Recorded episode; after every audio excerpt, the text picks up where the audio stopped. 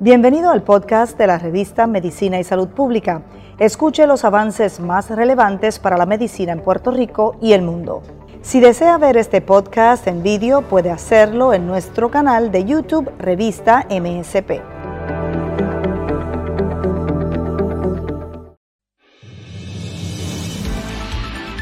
Sarpullido, comezón en los pliegues de la piel y extremidades son algunos síntomas que tienen los diferentes tipos de dermatitis.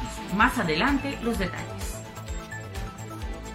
Aumentan las muertes de confinados, incluso algunas sin explicar, en las cárceles de Puerto Rico. Se convierte en un problema de salud pública. Un infectólogo puertorriqueño dice que si seguimos así y si seguimos bajando el ritmo de vacunación, no vamos a llegar a la inmunidad de rebaño en agosto. No podemos bajar la guardia y tenemos que seguir siendo conservadores. Surgen avances en la prognosis de vida de los pacientes con cáncer ginecológico. Surge un brote de COVID-19 en la selección de Venezuela. Nivel crítico en los bancos de sangre en Puerto Rico y Estados Unidos. Saludos, mi nombre es Luis Penchi. Esto es MSP Edición Diaria.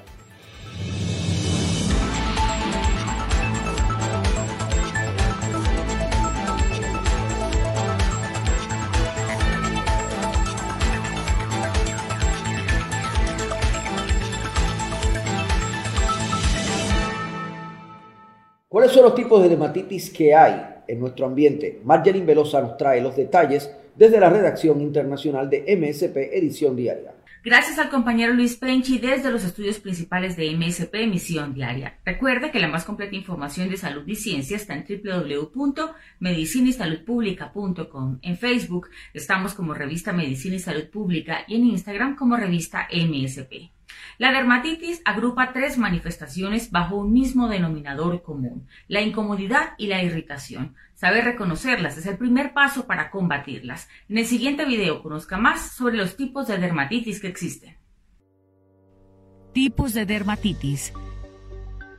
La dermatitis no es contagiosa, pero puede hacer que te sientas incómodo y cohibido. Cada tipo de dermatitis puede parecer un poco diferente y tiende a ocurrir en diferentes partes del cuerpo. Los signos y síntomas de los diferentes tipos de dermatitis incluyen los siguientes. Dermatitis atópica o eczema. En general, ese sarpullido rojo y con comezón que suele comenzar en la infancia ocurre en los pliegues de la piel, en la parte interna de los codos, detrás de las rodillas y en la parte delantera del cuello. Dermatitis de contacto. Este sarpullido rojo y con picazón se presenta donde la piel haya entrado en contacto con sustancias que irritan la piel o causan una reacción alérgica. Puedes presentar ampollas. Dermatitis seborreica. Esta afección causa manchas escamosas, enrojecimiento de la piel y caspa persistente. Por lo general, afecta las zonas oleosas del cuerpo como la cara, la parte superior del pecho y la espalda. Eczema folicular con este tipo, la piel afectada se vuelve más gruesa y presenta protuberancias en los folículos pilosos. Esta afección es común en los afroamericanos y en las personas con piel de color marrón oscuro.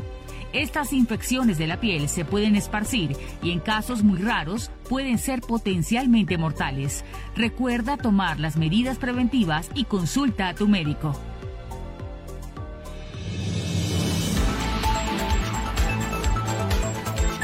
En lo que va del año en Puerto Rico, estos seis meses han muerto 45 confinados en las cárceles del país.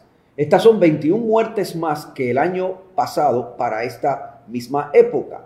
Y son 17 las muertes cuyo origen se desconoce oficialmente, dijeron autoridades del Departamento de Corrección de Puerto Rico. Parece que esto se ha convertido en un problema de salud pública en la isla, sobre todo cuando hay que considerar que hay algunas de estas muertes que son eh, muertes que probablemente ocurrieron por sobredosis de sustancias controladas. Ocurrieron en un año y medio, incluso algunas de estas muertes, en donde había un cierre riguroso de las cárceles del país y medidas de restricción muy específicas debido al COVID-19.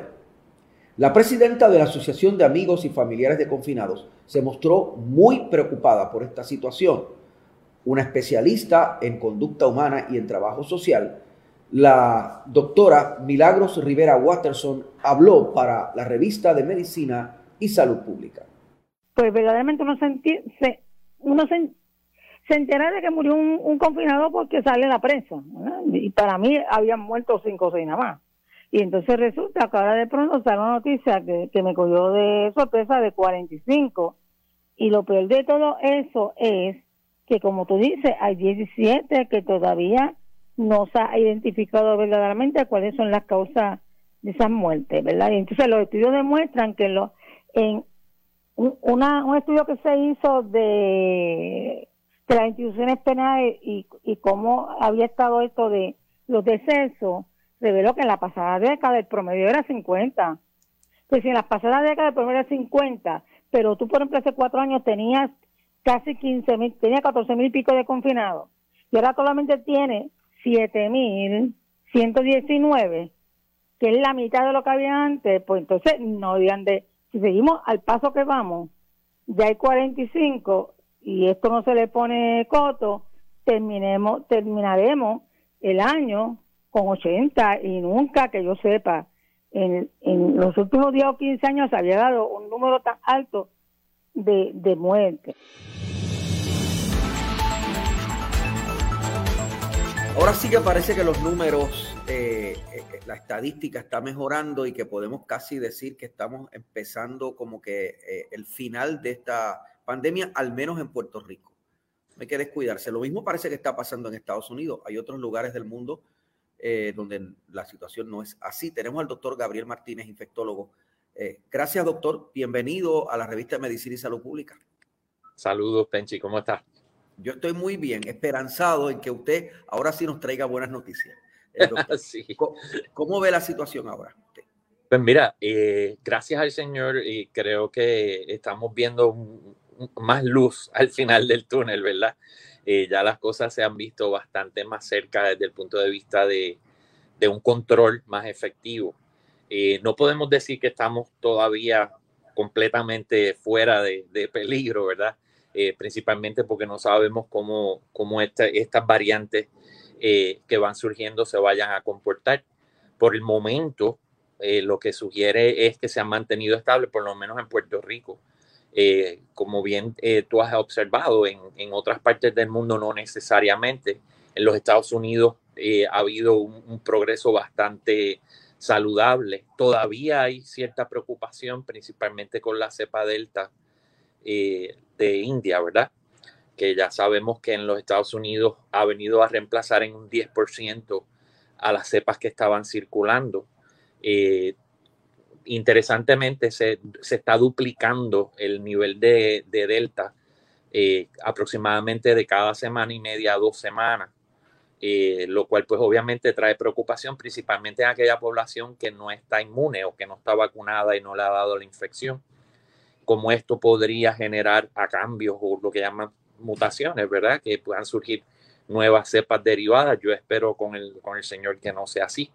Eh, y que nos podamos controlar. Sin embargo, eh, vemos países como en Inglaterra, eh, donde el 65% de, de, su cepa se ha reemplazado por esa, por esa cepa de, de India, por encima de la UK, ¿verdad? De la, de la Kent, que, sabemos que salió de allá. Así que hay que estar observando cómo la situación va. He visto que la población, gracias al Señor, se han comportado súper, por lo menos en estas áreas eh, las personas todavía siguen teniendo su, aplicación a las mascarillas y a las medidas de higiene, eh, lo cual hace favorable en, unión o en comunión con la, con la vacunación a que todo esto eh, pueda seguir de una forma favorable. ¿Cuál es la diferencia entre que nosotros estamos reduciendo los números significativamente a que lugares como en Chile hay una nueva, un nuevo punto de, eh, ¿verdad? De cierre eh, en Santiago de Chile. Eh, en Venezuela la cosa no está bien. En República Dominicana tuvimos un repunte la semana pasada. ¿Cuál es la diferencia entre nosotros y esos lugares?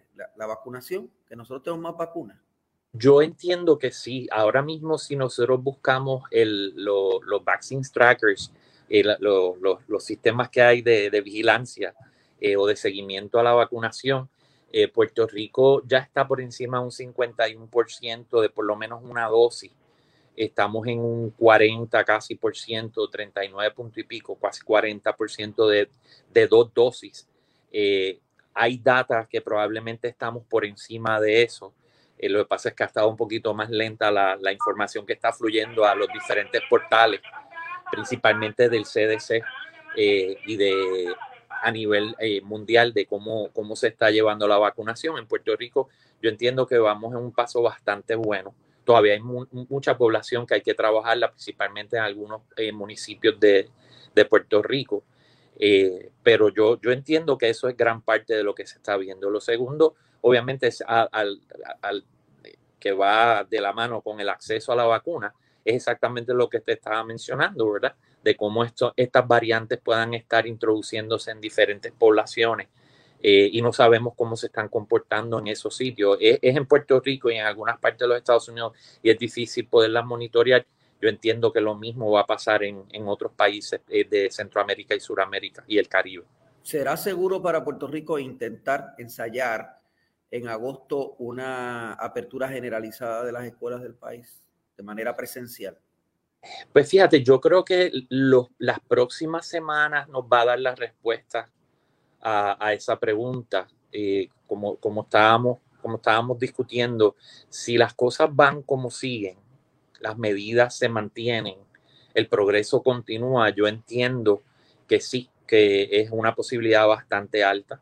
Eh, obviamente va a depender de cómo se van a estar comportando estas próximas cuatro a seis semanas eh, para, me imagino, al, al, al gobierno y, al, y, a las autoridades tomar decisiones de esa naturaleza. Pero yo entiendo que según se ven las cosas, es muy posible, principalmente porque sabemos que los estudios para bajar las edades de vacunación continúan y yo espero que en las próximas semanas, tal vez un eh, par de meses, eh, veamos indicaciones para vacunaciones a menores de 12 años que va a ser bueno. Eso va a ser bueno. Sí, favorable, muy favorable. Eh, sería espectacular, ¿verdad?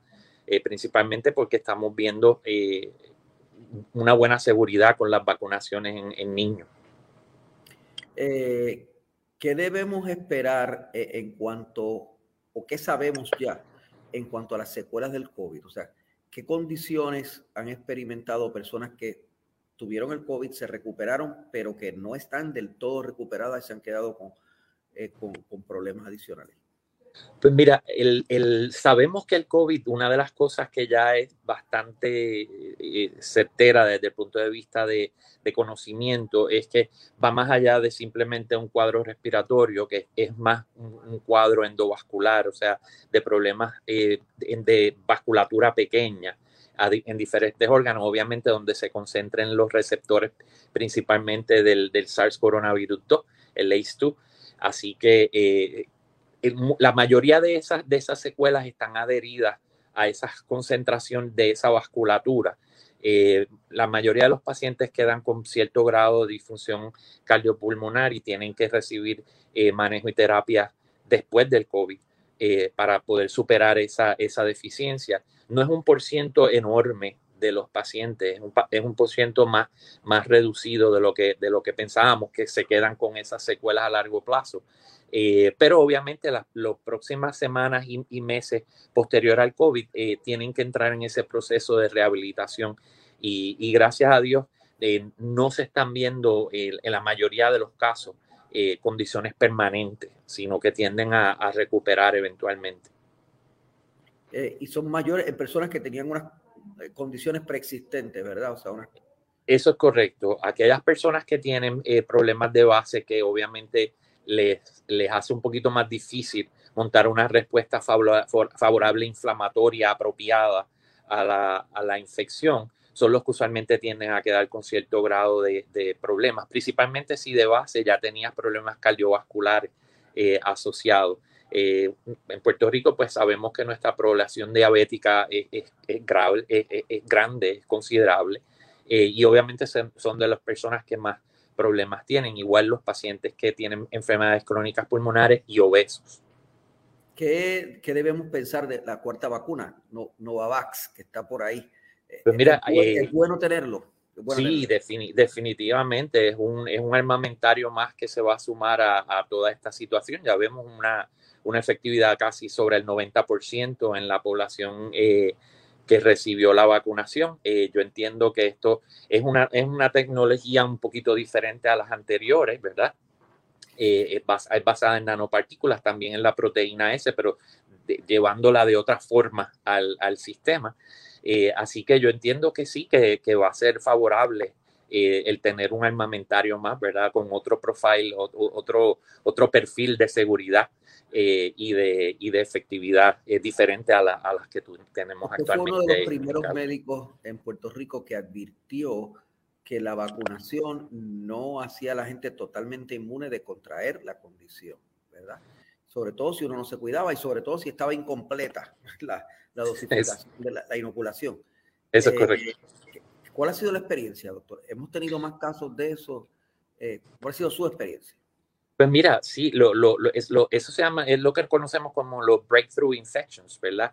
Las personas que, eh, que aún vacunadas pueden hacer, desarrollar eh, infecciones por el SARS coronavirus 2. Eh, sabemos que, que, no todo el mundo eh, monta una respuesta inmunológica saludable y, efectiva, ¿verdad? A la vacunación.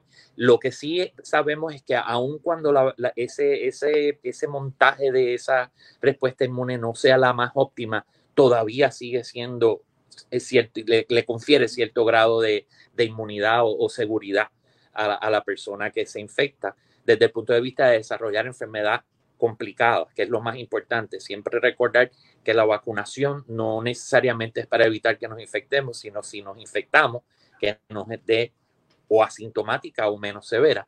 Y hasta ahora, gracias a Dios, los perfiles de, la, de las vacunas han, han logrado su cometido y han logrado bajar eh, el proceso de circulación de virus en la población y eso es lo que estamos viendo que se traduzca a menos infecciones y menos eh, morbilidades y, mortalidades, gracias a Dios.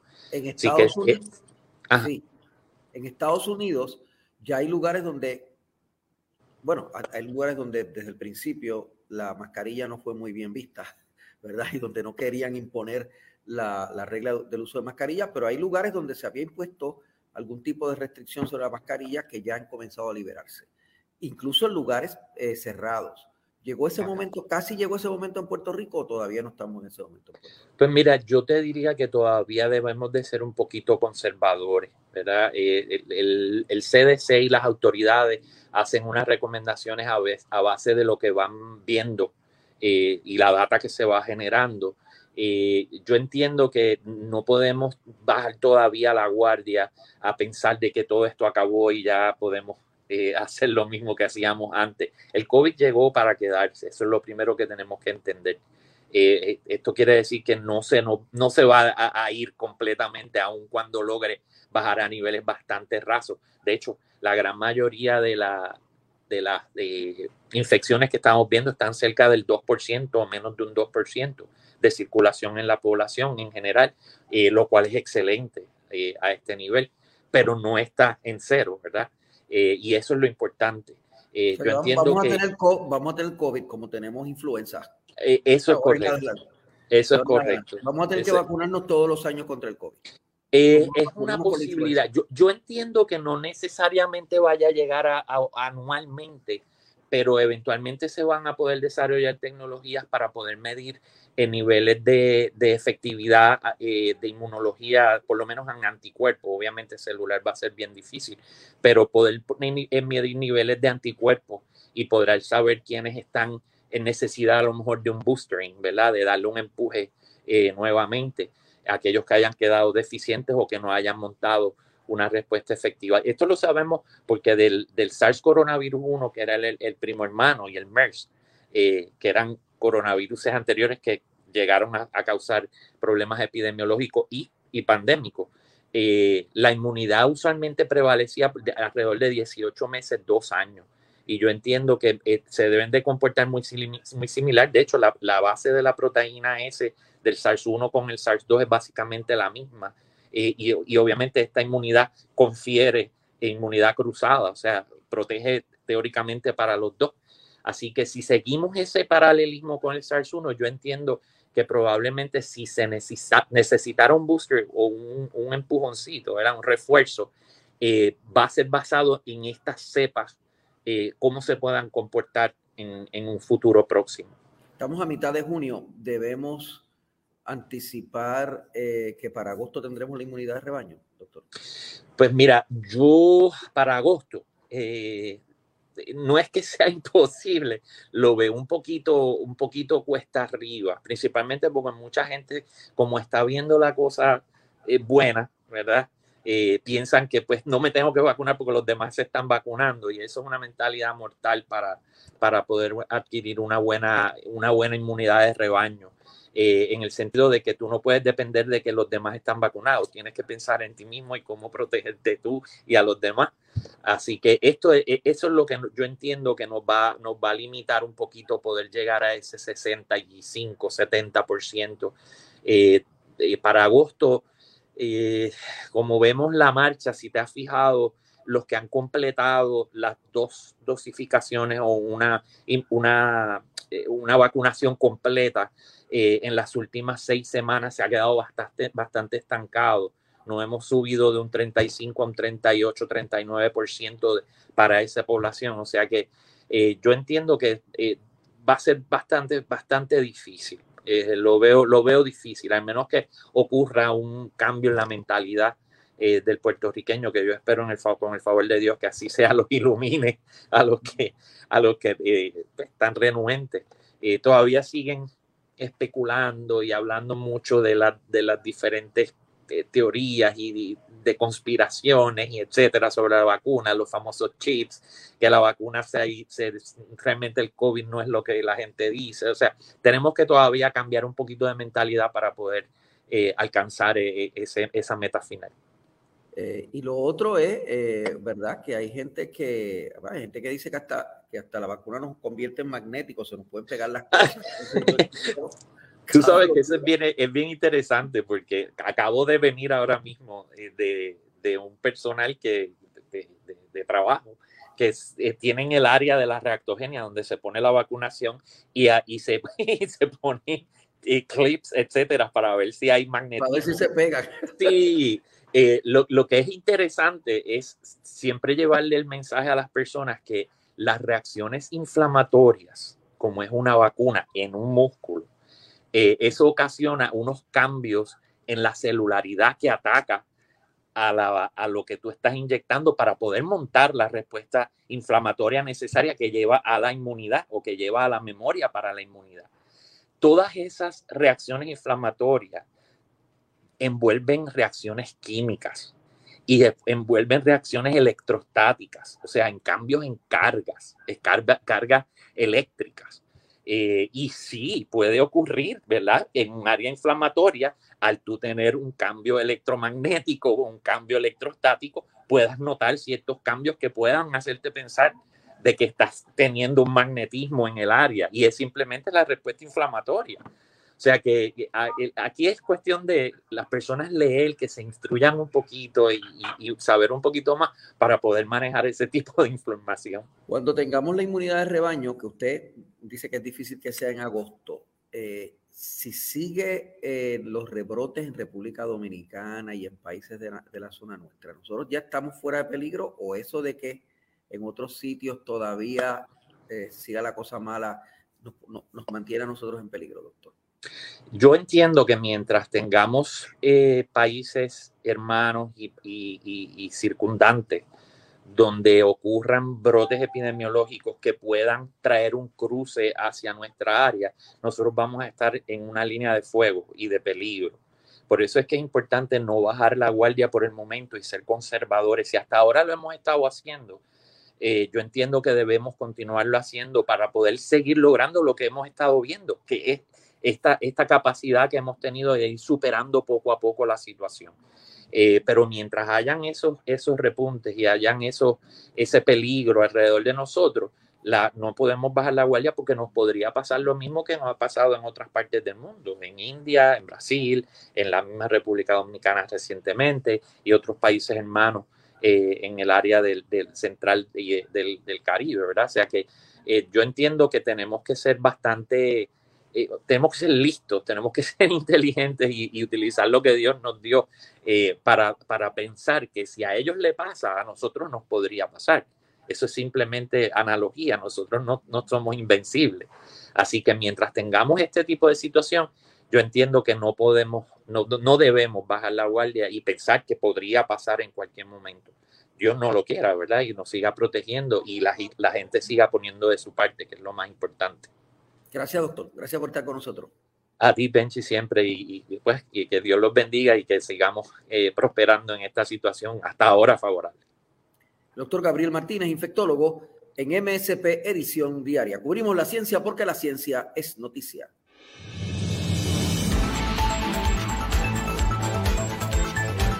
Se producen avances en la prognosis de vida de los pacientes con cáncer ginecológico. Aquí está la información con la compañera Mayra Acevedo.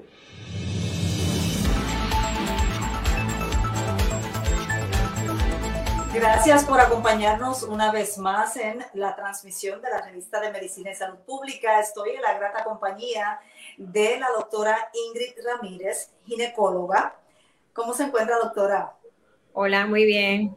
Bueno, y vamos a hablar sobre cómo ha avanzado la prognosis de vida de las pacientes con cáncer ginecológico. En otras palabras, cuánto ha mejorado la sobrevivencia, ¿verdad? Y la posibilidad de que esa mujer logre una mayor calidad de vida y además sobreviva el cáncer. Así que quizás me gustaría comenzar con describir los tipos de cáncer ginecológicos, doctora. Sí, pues eh, hay distintos tipos de cáncer ginecológico, definitivamente, ¿verdad? El que más comúnmente vemos aquí en Puerto Rico y en Estados Unidos es el cáncer de endometrio. Eh, otro cáncer común que vemos es cáncer de cervix, cáncer de ovario. Ya menos común, pues estaríamos hablando de lo que es el cáncer de vulva y vagina. Claro, el cáncer de mama no se considera dentro de esta gama de cánceres. No, no se considera un cáncer ginecológico, no, correcto pues ¿cuáles son los factores de riesgo, los principales para este tipo de cáncer? Sí, pues yo creo que para hablar de los factores de riesgo, pues tenemos que hablar de los distintos tipos de cáncer y pues hablando de los más comunes, comenzando con cáncer de endometrio. El cáncer de endometrio es interesante porque la incidencia del cáncer está, de endometrio está aumentando y aunque hay ciertos factores de riesgo que sí se han identificado, esos factores de riesgo no explican el total porque es que estamos viendo un aumento, pero lo estamos viendo. Pero sí, cuando pensamos en cáncer endometrio y factores de riesgo, pensamos en ciertas condiciones médicas, lo que es la hipertensión, la diabetes, en pacientes que están sobrepeso, pues, eh, mujeres que sufren de periodos irregulares, em, son factores de riesgo típicamente asociados con cáncer endometrio. Menos común si hay un factor genético que se ve, que se conoce como Lynch syndrome, también es un factor de riesgo para el otro tipo de cáncer, obviamente lo que es el cáncer de cervix, eso sí tenemos mucha información. Sabemos que el cáncer de cervix se debe al virus del papiloma humano, que se transmite por, que es por transmisión sexual, que es el virus más de, o la enfermedad de transmisión sexual más común. Y ese sería un factor de riesgo eh, particular para el cáncer de cervix. Hay otro, eh, fumar es un factor de riesgo muy importante para cáncer de cervix. ya lo que es el cáncer de ovario, eh, los factores de riesgo eh, no son tan específicos como lo que es para el endometrio y cervix, pero sí hay unos cuantos identificados. Obviamente la edad eh, es un factor de riesgo, una enfermedad típicamente diagnosticada más comúnmente en una mujer ya en la menopausia. mujeres que no han podido o nunca han quedado embarazadas también es un factor de riesgo para el cáncer de ovario. Eh, el cáncer de ovario también tiene un componente genético que poco a poco nos estamos dando cuenta que es más eh, importante. Hoy día pensamos que como un 15 a un 20% de las mujeres con cáncer de ovario puede tener un factor genético como eh, que la predisponen al desarrollo del cáncer de ovario.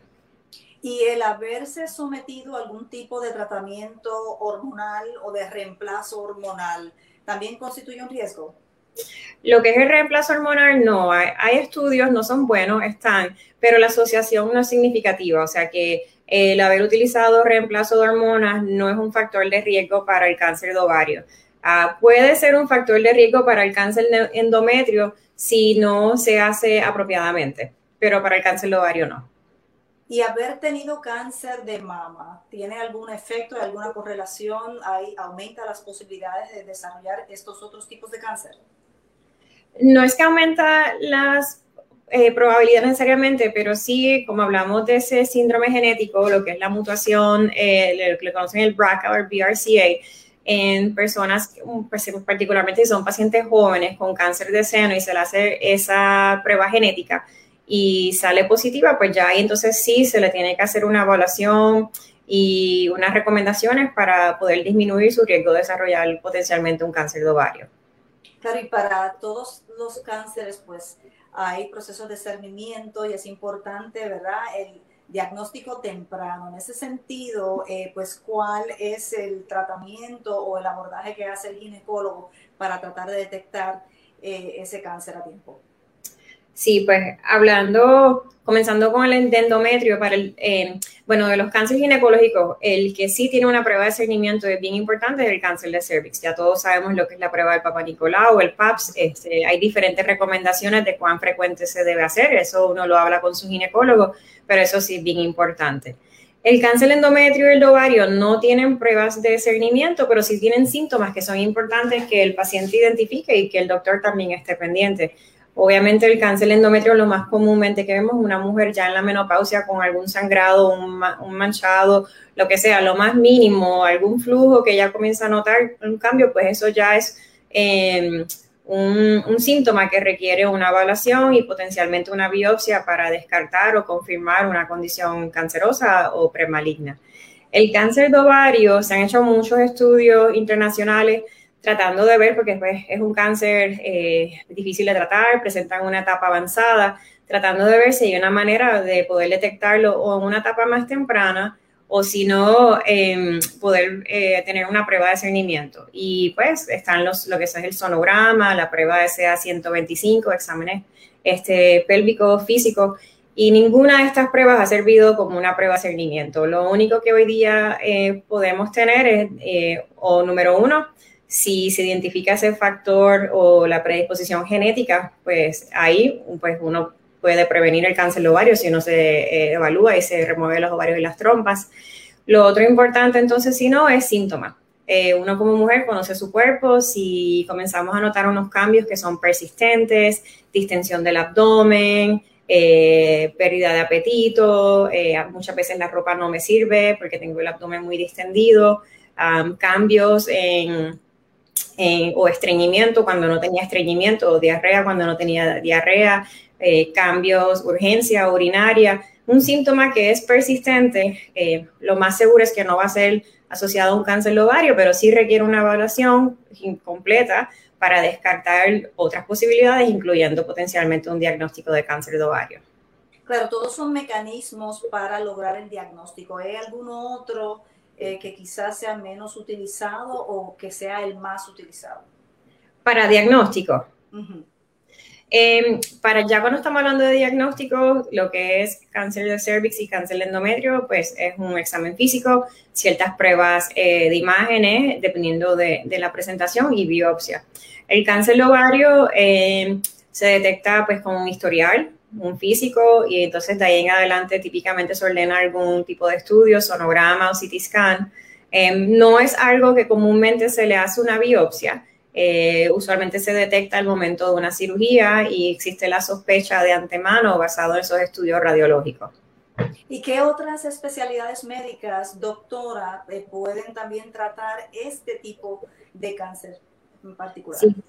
Eh, pues es importante que cuando si existe o la sospecha de algún tipo de diagnóstico ginecológico, pues entonces que acudas a un ginecólogo oncólogo, que eh, es un ginecólogo que hizo una subespecialidad en, para poder cuidarle a estas mujeres. Lo otro importante, dependiendo del plan de tratamiento, pues entonces a veces eh, los radiooncólogos son parte del equipo y los hematólogos oncólogos también son parte del equipo en el cuidado de estas pacientes. Claro, sin contar, ¿verdad?, con otro equipo multidisciplinario que a veces interviene, que tiene que ver mucho con la salud emocional eh, y el entorno familiar también de esa paciente con cáncer. Eh, ¿Cuáles son los tipos de tratamiento para curar la enfermedad y cuál de ellas a tiempo sí tienen cura? Sí, eh, Cáncer de, comenzando con cáncer de cervix, eh, se maneja o con cirugía o si no es con cirugía, pues con quimioterapia y radiación. Depende de la etapa, eh, cuando el paciente presente, la probabilidad de cura. Eh, hoy día con las pruebas de los Papa Nicolau, pues típicamente pues, se detecta en una etapa temprana y con una probabilidad de cura, particularmente cuando es una etapa temprana y una sobrevida larga. El cáncer de endometrio, que es el que más comúnmente vemos, eh, se caracteriza por presentar en una etapa temprana. La mayoría de los pacientes eh, va a ser etapa 1 y con una larga eh, de más de a 5 años, uno dice más de 90%, son una alta probabilidad de cura. Ya cuando hablamos del cáncer ovario, pues varía un poco, porque, pues, como dije, la mayoría de las pacientes con cáncer ovario van a presentar en una etapa más temprana. Si responden bien al tratamiento inicial de cirugía y quimioterapia, Desafortunadamente lo que vemos es que un potencial alto de estos pacientes va a tener una recurrencia.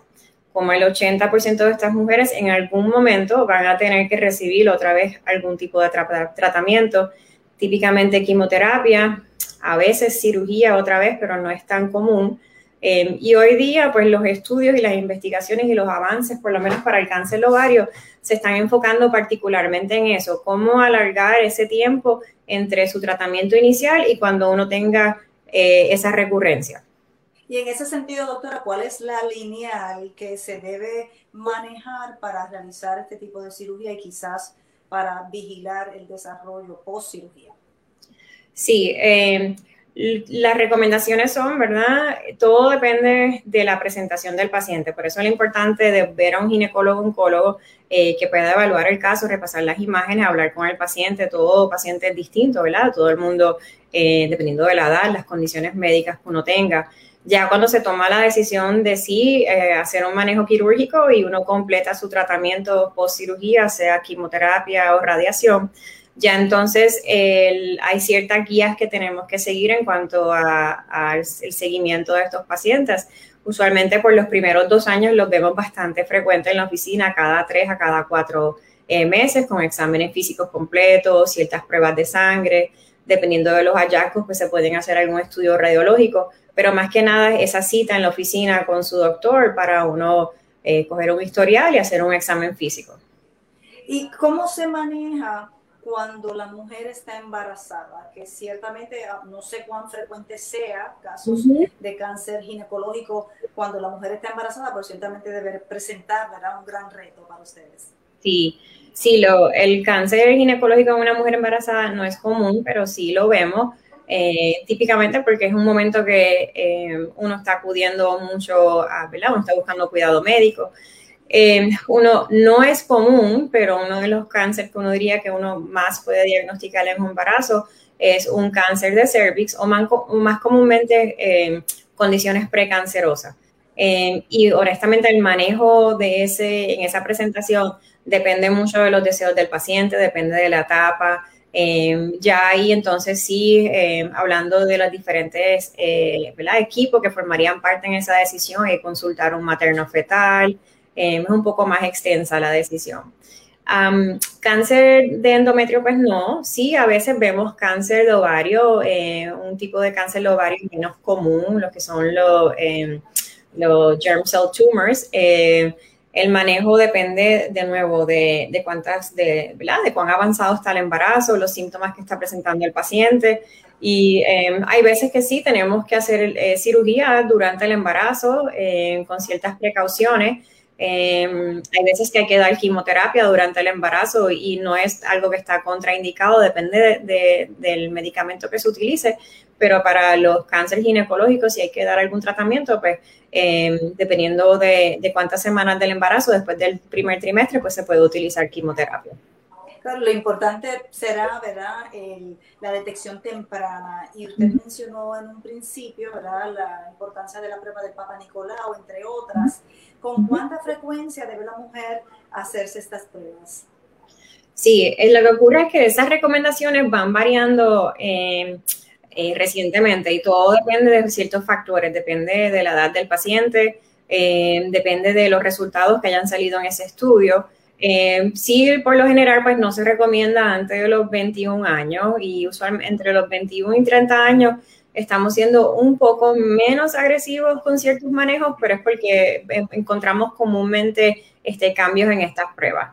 Pero dependiendo del resultado que uno tenga, lo más importante es hablarlo con su ginecólogo, porque cuán frecuente tiene que ser depende del resultado. Y puede ser anualmente, como puede ser cada tres años, como hay algunas veces que puede ser hasta cada cinco años. Claro, pero en el, en el caso de la mujer, su ginecóloga, ginecólogo es su médico primario, por decirlo así, así que siempre debe haber una estrecha comunicación y cualquier eh, síntoma anormal o cualquier cambio en su cuerpo, pues es, el médico al que se debe referir las preguntas. Sí, de acuerdo. Pues muchísimas gracias, doctora. ¿Algún otro elemento que se nos haya quedado en términos de poder informarle a las mujeres que pues sí, hoy día hay tratamientos para poder prolongar la vida y garantizar ¿verdad? una mayor sobrevivencia a las pacientes con cáncer ginecológico. Sí, yo creo que, que, lo más importante en todo es que uno como mujer conoce su cuerpo mejor que nadie y si hay algún cambio que no es normal, pues entonces buscar, buscar en una evaluación. Y si no, si, estás, si no sientes que está siendo atendida, pues entonces seguir adelante, buscar otra, otra otra opción, otra, otra opinión, pero sí no ignorar los síntomas que a veces uno como mujer, pues uno conoce que, no es normal en nuestro cuerpo y buscar esa, evaluación. Pues muchísimas gracias, doctora, por la orientación. Eh, fue un placer y espero conversar con usted más adelante sobre otros temas que tengan que ver con la salud de la mujer. Gracias a ustedes.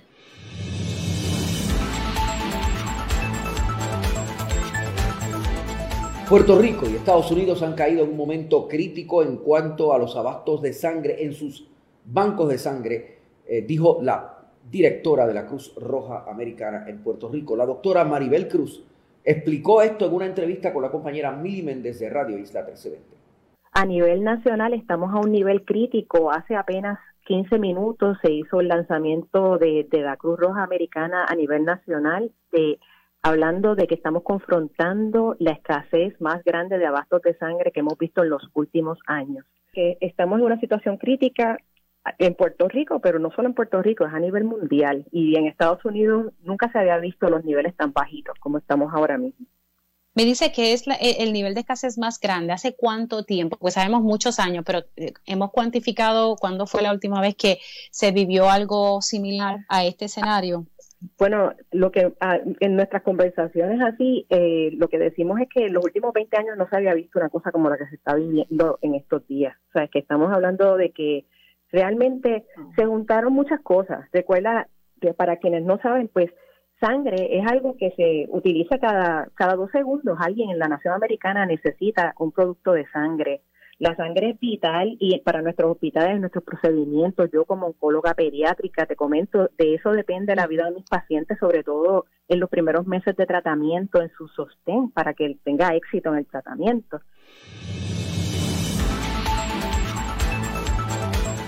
Hay un brote de COVID-19 en la selección de Venezuela del fútbol y esto se produce en momentos que está a punto de iniciarse la Copa América en Brasil. AFP nuestro servicio informativo nos trae los detalles. Brote de COVID-19 entre integrantes de la selección de fútbol de Venezuela a un día de que inicie la Copa América 2021. La Secretaría de Salud de la capital brasileña informó el sábado en una nota sobre el contagio de 12 integrantes de la delegación Vinotinto. La Conmebol reportó 13 casos en la delegación, pero la Federación Venezolana de Fútbol reconoció 11 en un comunicado, ocho de ellos futbolistas y tres miembros del cuerpo técnico quienes fueron aislados inmediatamente. Las autoridades de salud de Brasilia explicaron que no hay forma de saber dónde inició el contagio, pero por el periodo de permanencia es probable que hayan llegado a Brasil con la enfermedad. La Secretaría dijo que rastrea a todos los que tuvieron contacto con los infectados y realizará exámenes genéticos con las muestras para determinar el tipo de variante de coronavirus que portaban.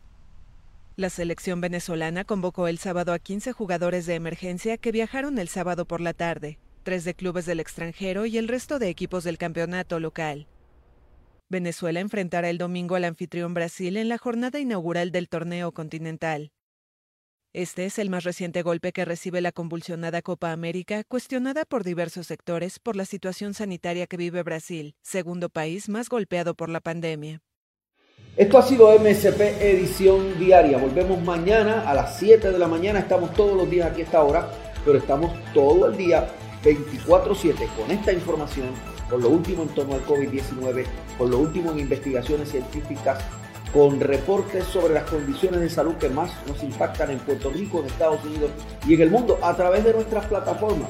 Ustedes ven en pantalla. Hemos estado bajo la dirección técnica de Fabiola Plaza y con la dirección general del compañero Carlos Alexis Lugo Marrero.